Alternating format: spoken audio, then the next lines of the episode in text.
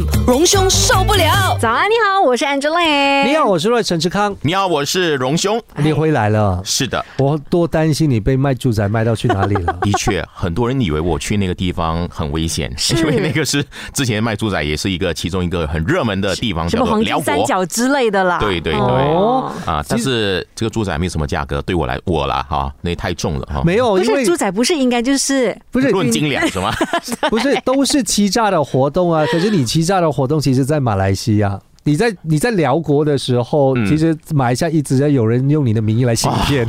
烦不胜烦啊！真的，又卖什么膝盖痛，又要人家投资股票。我要告诉大家，我没有做这些事情。真的，这个诈骗的东西太多，大家真的要小心了。哦 是，所以呢，我们真的是要呢看破这种诈骗的手段才行。那八度空间呢，就有小心有诈的这一档节目，在星期五的晚上九点钟呢，大家可以守着。今天呢，就真的是会聊到卖猪仔。二十一世纪的人肉贩卖之路有三大猪仔炼狱和两个人肉中转站。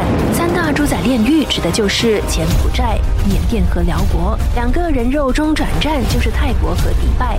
最早有猪仔被骗去进行网赌和诈骗的国家是菲律宾，直到菲律宾严打不法活动之后，诈骗集团转移阵地到三大猪仔园区，威逼他们从事诈骗工作。究竟事主是在什么情况底下被不法集团诱骗到国外当网签的呢？小心有诈整理了过往的案例，总共有八大陷阱、八种套路。想要知道这八种陷阱的话呢，大家就真的是要在今天晚上守着九点钟的小心有诈啦。8FM 我相信呢，E F M 的听众朋友们呢，也是很想念一个到处跑的荣兄啊，终于回来啦！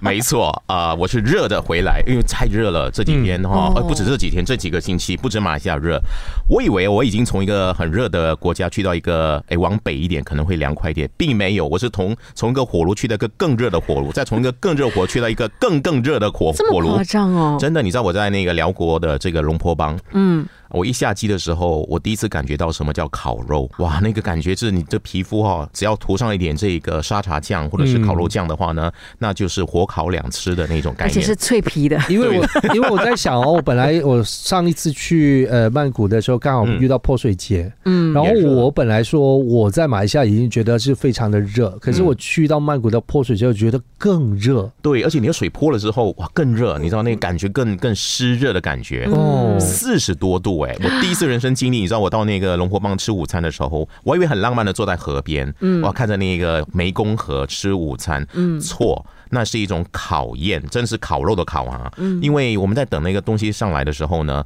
我发现我的桌子是热的，我的手机是烫的，我手机没有在用啊，是已经是在在烫，好像要爆炸的感觉是觉。木质桌子吗？木质的桌子，热其实对，其实其实有一个科学的解释，嗯因为很多人一直觉得在海边应该是最凉快、最爽快有点海的地方。风什么之类的。其实有一个最错误的觉，一个错误的认知，就是因为呃，大家就觉得那个水本身它就是一个可以呃作为一个清凉剂。对散热。嗯可是最没有想到的一件事情，其实就是因为水面会反光。嗯，哦，对，所以你在河边和海边的话，在烈日当空的情况之下，其实是感受到热量更多的时候，因为它把光都闪都反射上来了。是阳光是双层的。是所以不能只是浪漫，要有理性。你要真的了解那种科学的原理，要不然的话呢，那个你知道我们在那个呃辽国很喜欢吃烤肉哦，嗯你叫的午餐吃烤肉上来之后，结果呢我已经分辨不出那个烤肉的香味是那盘烤肉还是你的味道自己的体，味还是我自己的吃那个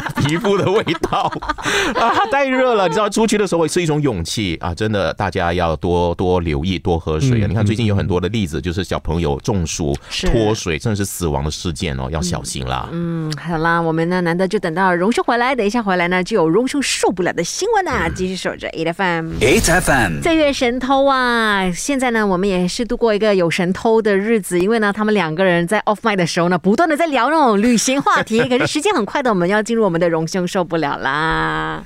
好了，这个时候荣兄有什么新闻要说呢？我要说的是，昨天晚上我十点多哈，从飞机下来的时候哈，嗯打开手机，你知道我第一个 message 啊，就是传给我的一个朋友的一个讯息哈。是一句接近粗话的三个字，哇哦啊！但是现在不能讲，为什么？因为我看到我这朋友哈转转达了一个新闻，一个一个网络上的一个贴文，有一个自称是这个团体咨询心理咨询师的朋友，而且跟我名字很相似的啊。哦，他写了一段话，针对你要最近很多这样的一个讨论哈，包括国内外面看到，我在这次的一个星期在国外就看到好多国内外的一些有关轻生的消息，包括台湾很有名的雕刻家，包括韩。国的这个偶像团体的一位很年轻的这个男子，对啊，还有包括马来西亚的这位呃女生，这位团体心理咨询师呢，他说，呃，以这个女生的个案来讲的话，因为他放了照片哦，他就说这个他是要报复父母。他要伤害父母，所以他选择了这样的一个方式来离开人世。他目的就要让父母呢难过，要伤害父母。呃，然后呢，这是一个呃对家庭来讲是同归于尽的一种做法啊。我觉得在这个事情上哦，在这一件，包括这个女生还没有出殡哦，现在呃今天嘛哈，所以我我觉得在讲这个话的时候呢是太过分了。所以我忍不住哦，一下机的时候，我第一个打开，然后第一个 message 啊传出去的就是那三个字，而不是回家真好。为什么？我我觉得不用说，只要你有一个同。理心，只要你是一个人啊，我觉得你在这个事情上，当人家还在痛，尤其家人是很悲痛的一件事情的话呢，我们更需要的是安静，嗯，我们更需要的是一种默默的。一种呃支持和祝福，而不是在那边喧闹，然后呢自以为是的说从什么观点来看，我这观点我给你大家一个不同的一个呃这个立场来看这个问题，不是你是在伤口上撒盐，这个做法不值得我们去所谓的转发。但是他很说，哎，反正你看很多人认同我，所以很多人转发我的讯息，是是是，哎，可是转发当中也有人是愤怒的转发，哎，而不是所谓的赞同的转发，所以请看清楚啊。坦白说，愤怒就真的是不要转发了，啊，真的太受不了了。你看我讲。我很少在节目里面讲的预期，这个这个气变很高，家属们造成的伤害太大了。对，对因为这件事情，其实我自己我也会觉得，在我也尽量的不提了。嗯，因为你说事情已经到了这个地这个局面这个地步了，我觉得是时候让家属可以好好的去处理他们现在该处理的事情，是的，而不是需要去理，还还需要去来源很多。你像这这一种这样子的东西，在网上面不断的发在在发酵，然后你很多人又不断的去要询问家属，你有什么回应？你有什么回应？我觉得这个不是，难道不是在伤口上撒盐吗？嗯，对吧？真的，我我觉得这是一场生命教育课。我其实还蛮，就是说他那个死者的呃表表姐、表表哥、表弟吧，哈，他们的我觉得很多的说法是，我觉得是很不错的。就是说，在处理这件事情上，在回应网民的部分，这给他们家人是一场生命的教育等等的一个东西。更需要的是说，呃，大家在这个时刻的时候，我想接下来呃类似的事情，或者是有关网络上一些热闹的一些新闻的时候呢，大家在在呃处理的时候，尤其是一般的一般的网民在处理的时候呢，更要思考一些问题。我们一直在说说网络上啊，每一个人都是媒体，因为自媒体嘛哈，每一个人都可以发表意见，但是在发表意见的时候，很多人都忽略了背后所应该有的一个作为媒。体的伦理，就什么时候应该做什么事情，什么时候不应该。而这件事情上，我想每个在发言的时候呢，将心比心很重要嘛。你就想说，如果你是他的亲人，你是他的朋友的话，你会怎么说？我想大家应该从这个观点里面呢，就不会去想猜测怎样责骂、责备、怪罪。我想这些都不需要了。我想这段时间大家最需要的，真的。真的就是一个安静，然后真的就大家就是心里在想，然后给自己呃对于这一场生命的教育的这方面的一个反思就很好了。呃，我觉得这件事情其实也是一个很好的时机，让所有包括说媒体，嗯，呃，你说传统媒体也好，还是自媒体也好，还是大家的自自称网民的大家，大家去反思的一件事情是，是不是在我们。一一直说我们要祝福，我们要给予祝福的时候，不断的在转发，不断的在讲转发，不断的讨论这件事情的时候，你这些这样子的举动，其实有没有对家属们，还是对已已已逝者，其实有帮助呢？嗯，其实并没有。嗯，他们需要的并不是你们的讨论，嗯，他们其实的需要的是真正需要的是。你们的不打扰是，我觉得媒体啊，现在很重要一点是不要打扰，然后不要把镜头对准着他们的家人，也不要对准着他任何的一个亲友。因为真的报道他在太平间把尸体领回家的这一个过程，其实我真的没有需要知道。对，不需要。然后你在门口捧他，要跟他做访问这件事情，我真的没有办法再想，因为如果你没有经历过这个。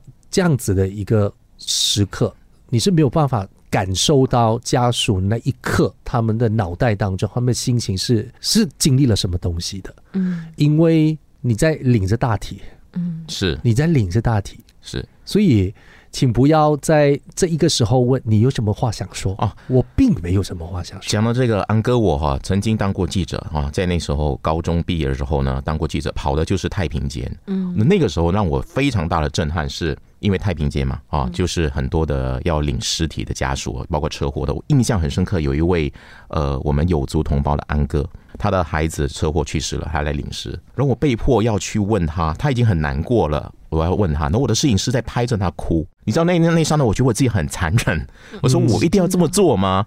呃，可是我的工作所需，所以我想说，我们唯一能做的，作为媒体人应该能做的事情，就是说，呃，什么东西我们可以到什么的阶段就 OK 了。照片要怎样？不需要拍他的眼泪，因为这眼泪对我们的观众、对我们的读者来说，他是不是一定要看到照片就才能看到哇？就是很真实，你的文字是不是能够叙述就好？所以有时候点到为止很重要。我们现在是一个视像化的、图像化的一个世界，但是有些图像，我觉得它给大家、给这个社会带来的，并不是让你了解更多，而是伤害更多。HFM，早安，你好啊，我是 Angeline。你好，我是外沈志康。早安你好，我是荣兄。我这一趟去这个辽国的时候，看到很多这个食物啊，都是跟鱼有关的，嗯，因为湄公河嘛啊。嗯然后呢，我也有看到呢，马来西亚有一条河呢，最近鱼也是有一点的灾难哦，就是我们马六甲的一条大概十多公里的柔河。嗯因为很多鱼呢突然出现了这个翻肚啊，然后死亡这样的情况，而且腐烂之后呢，味道很浓啊。嗯所以呢，大家都说怎么样解决这个问题哦？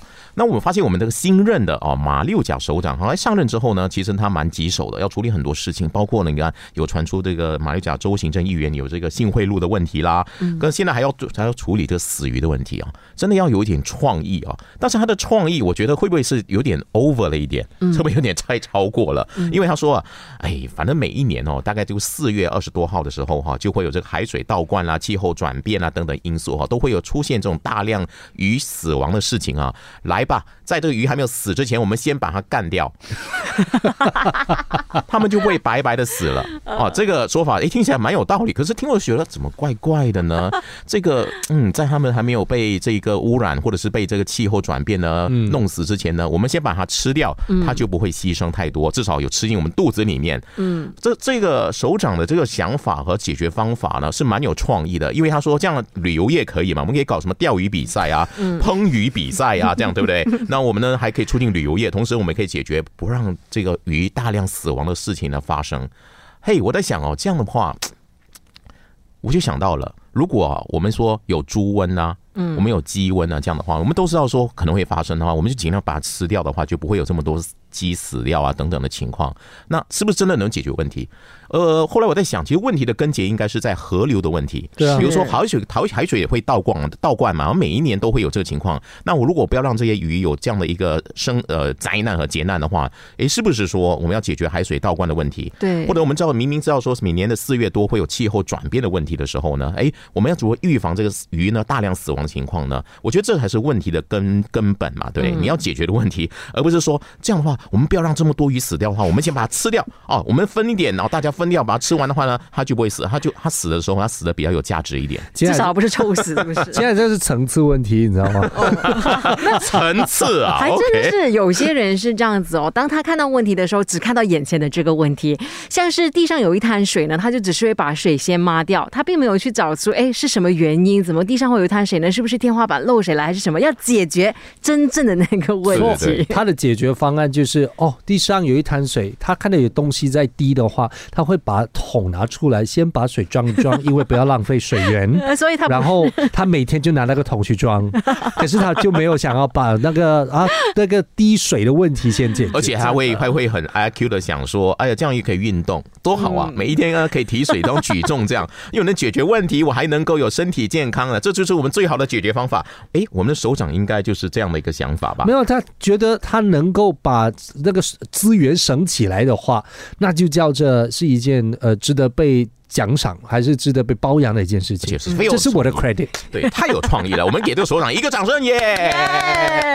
厉害。！HFM 每逢星期五的早上八点钟呢，都有我们的荣兄受不了啊！早上你好，我是 Angeline。你好，我是 Royce。早上，你好，我是荣兄。最近大家都忙做一件事情哈，嗯啊，应该是排队去还交通罚单。哦，这是最开心的事啊！是，所以因为这个难得啊，我说难得就是这个折扣还蛮蛮大优惠的，真的一律五十令吉哎应。该是有史以来最高了吧？对对对，折扣率最高的，不管你的你你你你的那个罚款有多少啊，也不管你拖欠了多久，一律都是五十块钱我。们最近报一则新闻，就讲说有一个昂哥他去还，嗯还了二十四张罚单，然后呢省了三千多块，他只他只花了千五块而已。可是他千二块如果记得我如果我记得没错的话，他应该也不是最高的那一个啊，，绝对不是，我相信还有很多人。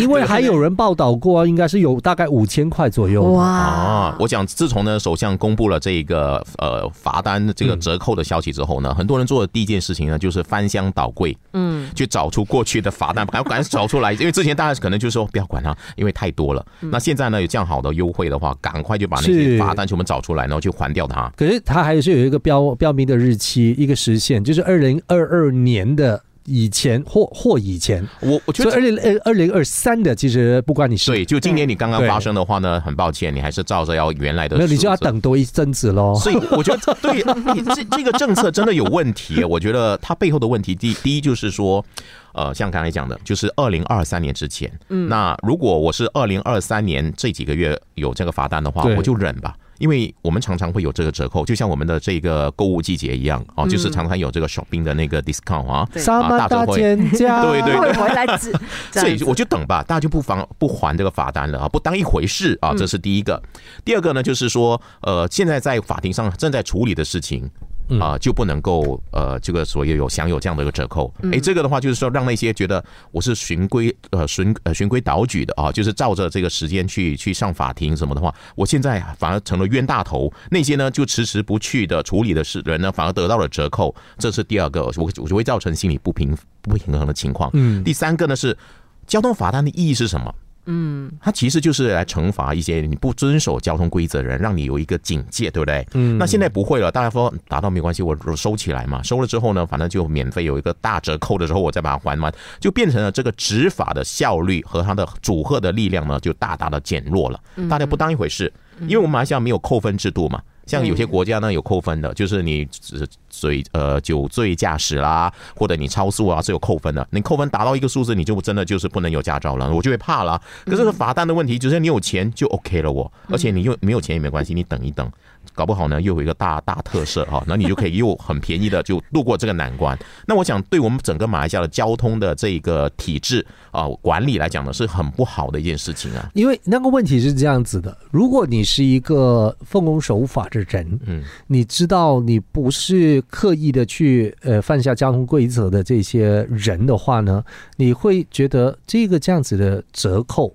他的这个所谓的 practice，嗯。它会出现一个很大的问号，就像刚才你所说的，他会不会本末倒置？嗯，那如果你是一个常常不守规矩的人，你会觉得这是个天大好消息，对，没有，他根本就没有贺族的作所用。这他就是一个不同族群，还是你是一个不同思维的呃想法的人，嗯他就会有不同的反应。当然，其实嗯即使是需要还五十块，那五十块也叫做罚款，嗯只不过是不是真的能够起到那个阻吓的作用？是不是尤其是那一些很有钱的人，嗯，他们就不不当一回事了。就是他可以违例停车，他就随便吧，反正以后我就是五十块可以解决的问题。哎、我真的有遇过这样的一个人，我觉得那个朋友，我记得他是很有钱的，他告诉我说，高速公路我说，哎、你不能开太快、哎，啊，会有什么照相啊，会什么？他说算了，给他，反正我要快点回去到我的要的地方，他对就超速，他没有问题，因为罚单对他来讲太小儿科了。是啊，啊，所以这个这个这个，我觉得用交通罚单的，当然它的组合力量对某一些人是没有什么作用的，但是他对一般的人呢，还是有一点啊担心，因为毕竟五十块钱也是钱，对不对？对很多人来说对，星斗小民的话，我们就钱不够对对对用嘛，啊对吧对？五十块，所以我我觉得这个呃罚单的问题啊，就是它的效率的问题，到底呢是在让我们执法呢，还是让我们呢呃有人说是为了政府有更多的收入，所以现在呢大举的就是折扣有更多的收入，不然他们当然不还钱嘛。所以我我觉得呃反而要想到就是我们真正的罚单的意义是什么。反而因为这方面呢，从这个方面呢要去想啊，就是说它真正的意义呢，其实就是要来组合我们。我想不到，因为贫穷限制了我的想象。没关系，你再等下次嘛。现在五十块，我相信还有更多的折扣，接下来还有更有创意的折扣出现哈。Eight FM，早安，早安呢！你在收听的是 EDF M 的荣兄受不了。你好，我是 Angeline。你好，我是阮沈志康。你好，我是昨天坐飞机很受不了的荣兄，受不了什么事？因为我们整整架飞机里面。咳嗽声从起飞到下降呢，此起彼落，而且呢，咳的最精彩的是我隔壁的这位乘客，交响最重要是他并没有戴口罩，哦，而且咳的呢，肺都要出来的感觉可。是，在飞机上，的的确也不是一个必须戴口罩的情对况，。所以你我我我一直想说要不要提醒他。呃，可是我发发现她身旁的这个应该是她的丈夫吧啊、也好像没有什么反应，也也就是很安然的睡觉啊，什么吃东西，嗯呃，可是周边有很多小朋友，嗯啊、我们的这个航班里面，嗯，然后呢，咳咳咳咳咳，一直在咳，咳的整个人，我觉得都快要你知道吗？崩溃了。我看他整个人前仰后后腹的，你知道那感觉，哇！我觉得至少你自己不舒服的话，你要有自觉啊，你要戴口罩。对对这就回应到了，你看我们最近哦，疫情好像又拉响警报了，嗯很多人在说下个礼拜一要开学了。嗯，那你知道开学就是一个开始这个可能会有大疫情的一个开端，对对对啊，所以呢，大家在讨论，包括卫生部也建议教育部是不是要让孩子哦在学校里面强制戴口罩。呃，当然我我觉得从另外的角度来讲，我觉得你看像昨天我遇到事情，这位已经是三四十岁的一个大人了哈，嗯，也没有这样的自觉，不懂得怎么跟病毒长期的一种共共存。啊、我觉得你再怎么强制的话呢，其实都是我们不可能一直强制的，因为这个疫情可能还是会持续，这个病毒还会在，反而是你个人的自觉很重要。嗯啊、怎么怎么重要呢？就是除了我们要基基本的就是勤洗手啦，戴口罩，必要的时候，尤其是你不舒服的时候，你要戴口罩，不要影响到别人。更重要的是，我觉得在心理状况和生理状况方面呢，可能要大家更做得更好，要常常的。就是保持健康啊，就是说在饮食方面啦、运动啊等等，让自己体质好一点，你就不容易被病毒盯上。嗯啊，所以呢，昨天呢，这个妇女啊咳得很痛苦的时候啊，我在看一部电影。叫梅艳芳哦，啊！我在看着的时候，其实我看的好痛苦。我不不是因为觉得梅艳芳的医生很痛苦，而是我觉得我那个航班很痛苦。他就隔壁是咳咳咳，我我很担心他的肺咳出来掉在我手上，你知道吗？如果我是我说我是你的话，当下我就会随身携带一个那个 RTK 的那个 test kit，我就直接拿出来，不是给他哦，嗯我自己在做。亲爱的，不，我觉得送给他也不不错不不不，手送信一个，送给他的话，我你就做给他就不礼貌了，就有点不礼貌。我自己在做，我觉得他会马上怕，哦，因为他会心里面在想，为什么这个这个安哥为什么在我旁边，他自己在做 self test，嗯他可能比我更危险吧？亲，你把人想简单了，他真的不会怕。所以我我们呢只能够等待他把那个肺咳出来的时候，我要及手，我要及时的把它接住，再还回给他嘛。对对对对，这各位，现在疫情的这样的情况的话，自觉很重要哈啊、我觉得大家还是要多多的了解，在这个病毒给我们藏在的情况底下啊，大家呢对自己的情况要有掌握，不要成为伤害别人那个人哦，很重要的啊！欢迎来到 Archer's Era，哇哦，谢谢荣生，谢谢，谢谢。每逢星期一至五朝早六點到十點，N F M 日日好精神，Rise 同 Angelie 準時帶住啲堅料嚟健利。